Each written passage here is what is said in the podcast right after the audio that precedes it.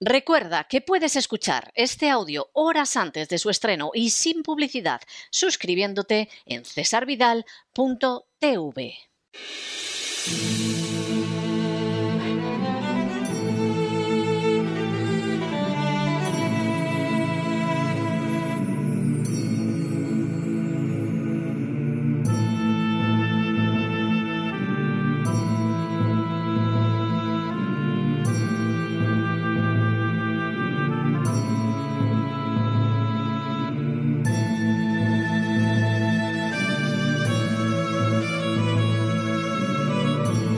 La voz con César Vidal, desde el exilio.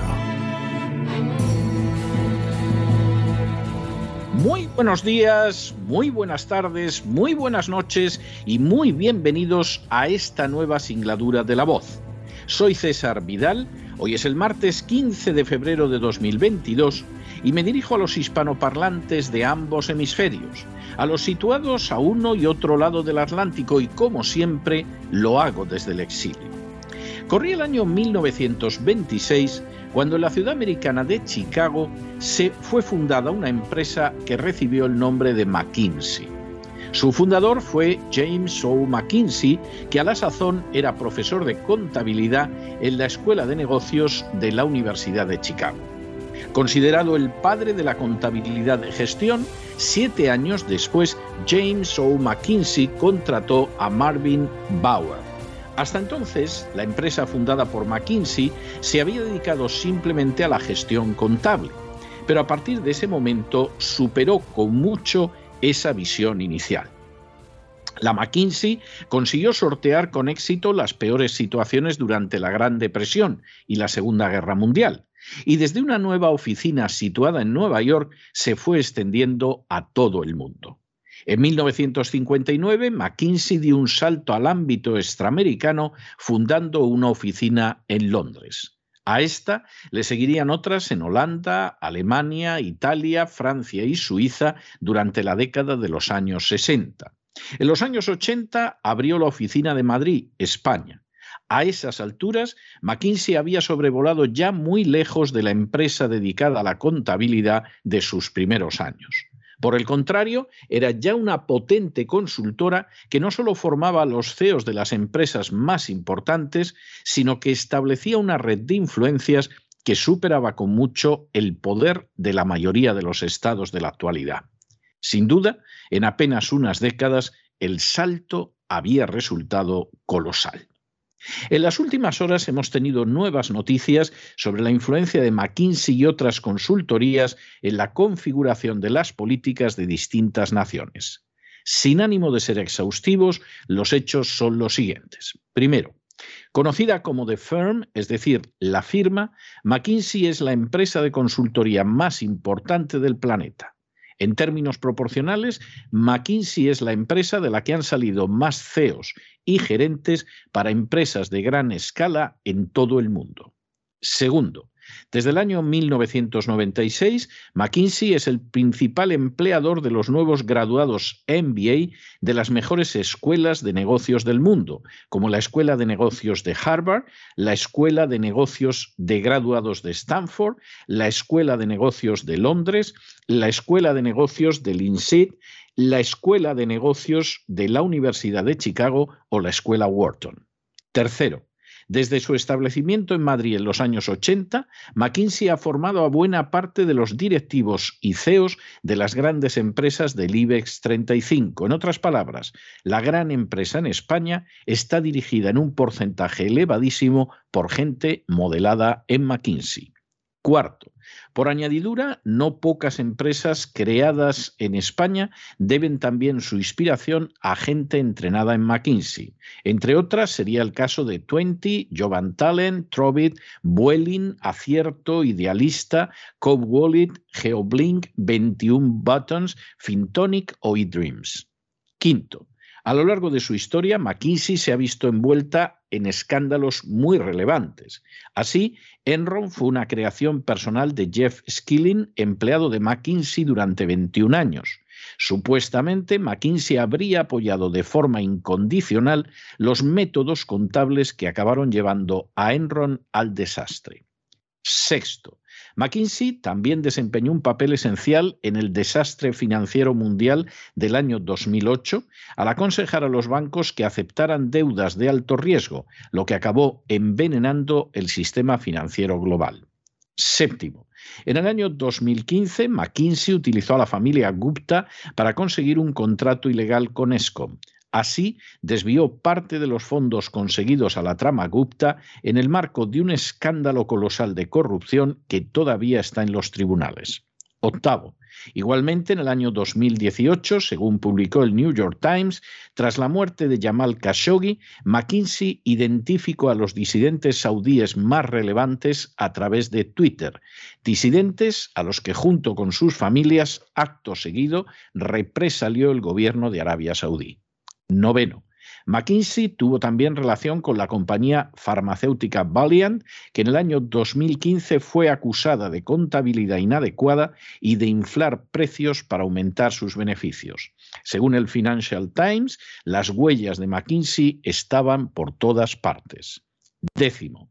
McKinsey recibió 27 millones y medio de dólares entre el año 2014 y el año 2017 para reducir la violencia dentro de la prisión de la Riker Island. Solo consiguió que la violencia aumentara de forma escandalosa. Un décimo. En el año 2022, McKinsey se ha enfrentado con una demanda por haber incurrido en conflicto de intereses en situaciones de bancarrota en Estados Unidos. Duodécimo. Mucho más grave, si cabe, ha sido el papel de McKinsey en el asesoramiento de empresas de la Big Pharma para que pudieran eludir el control sobre el consumo de opiáceos o para que consiguieran un número mayor de recetas de opiáceos.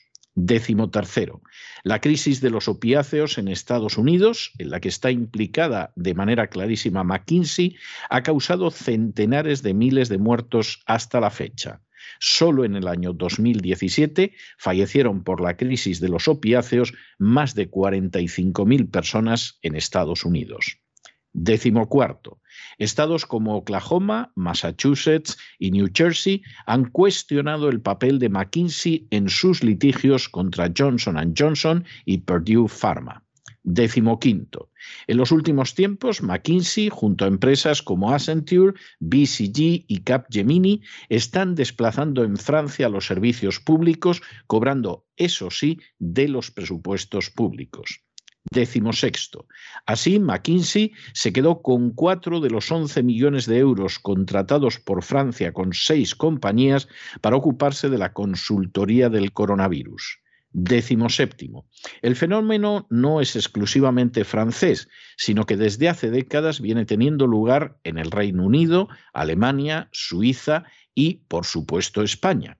Sin embargo, el episodio, denunciado por la legisladora conservadora Véronique Louvagie, ha provocado un especial escándalo en Francia, que desde la época de Napoleón se ha jactado siempre de contar con funcionarios extraordinariamente preparados que se ocupaban de estas tareas decimoctavo. Así, en el año 2018, prácticamente el 10% de las consultoras asentadas en Francia derivó de contratos con el Estado. Décimo noveno. España e Italia van inmediatamente detrás de Francia en este tipo de operaciones, siendo seguidas por el Reino Unido y Alemania. Vigésimo. El caso de Francia resulta especialmente llamativo porque ha ido de la mano durante la presidencia de Macron de un desarbolamiento del sistema de sanidad público que es quizá el mejor del mundo. Sin embargo, las tareas de consultoría relacionadas con la vacunación contra el coronavirus fueron desarrolladas a un precio millonario por McKinsey. Vigésimo primero. Estas situaciones se relacionan con el hecho de que las consultorías invierten en personas que serán empresarios prestigiosos el día de mañana o políticos con una enorme capacidad de decisión en lo que al gasto público se refiere segundo, argumentando que pretendía convertir el Estado francés en más eficiente, el presidente Nicolás Sarkozy gastó no menos de 250 millones de euros en contratar a consultorías como McKinsey, Deloitte, Capgemini, BCG o Accenture. Vigésimo tercero, En 2015, Macron, que entonces era ministro de Economía bajo la presidencia de François Hollande, contrató a McKinsey para que le ayudara a redactar una ley para mejorar las oportunidades económicas. En otras palabras, McKinsey entraba en la labor legislativa de Francia. Vigésimo cuarto. El resultado de la colaboración entre McKinsey y Macron fue una presentación en noviembre de 2015 que constituyó el primer paso de Macron hacia la presidencia de la República. Vigésimo quinto. En el equipo de Macron además se encontrarían personajes como Karim Tayedin y Edith Hassan, dos socios senior en la oficina de McKinsey en París. Vigésimo sexto. La llegada de Macron al poder en el año 2017 implicó un aumento de los contratos públicos con consultorías. Al menos se firmaron entonces 575 contratos. Vigésimo séptimo.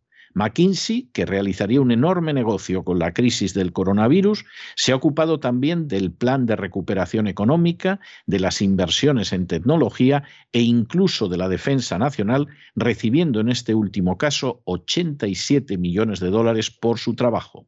Otras consultoras se ocuparon de la regulación de las fronteras, de la inteligencia artificial y de la sanidad y vigésimo octavo, de manera comprensible, entre los cargos políticos y las consultoras se ha establecido un fenómeno más que llamativo de puertas giratorias, en virtud del cual los políticos acaban en las consultoras y viceversa.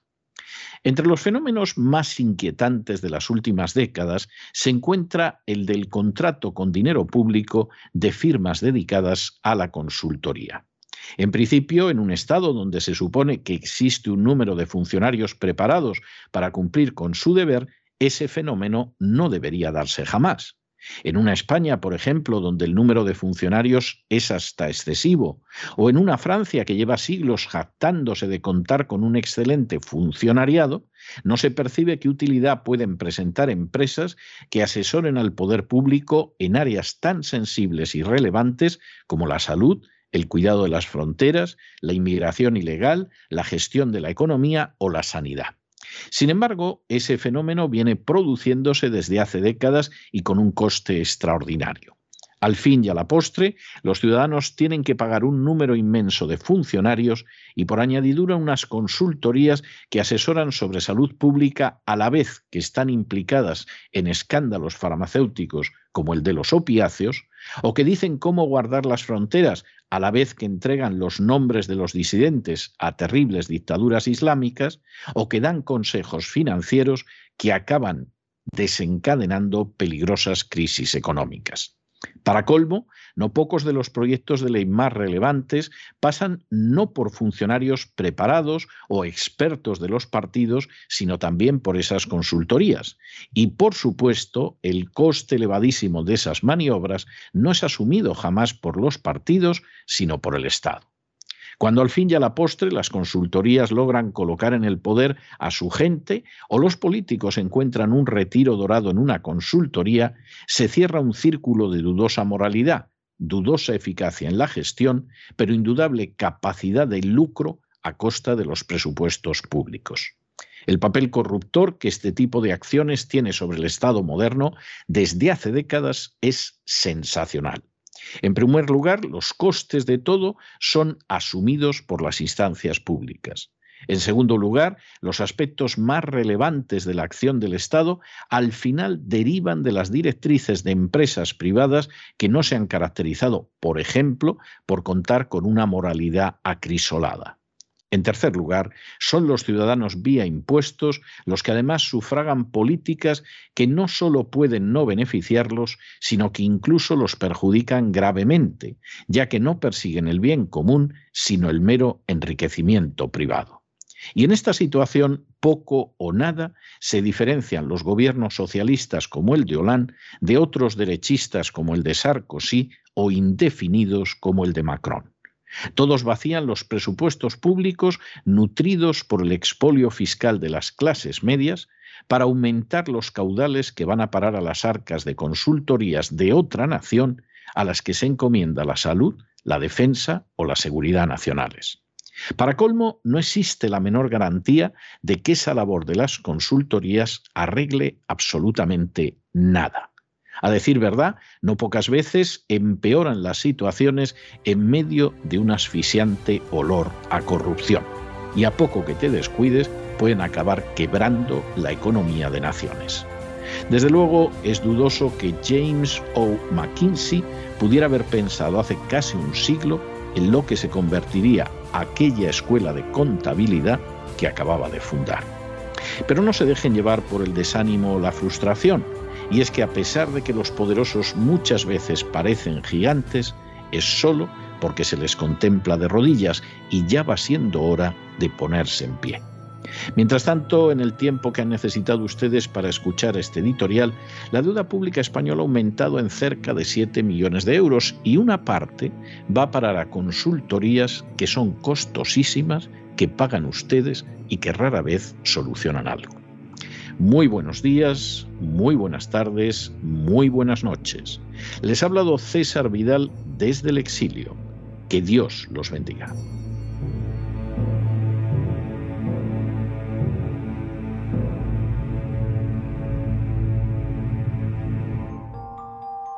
Esta sección está patrocinada por crowdfunding con el siguiente mensaje. Nuestro Señor Jesucristo, el único Dios verdadero, es misericordioso y nuestro Salvador.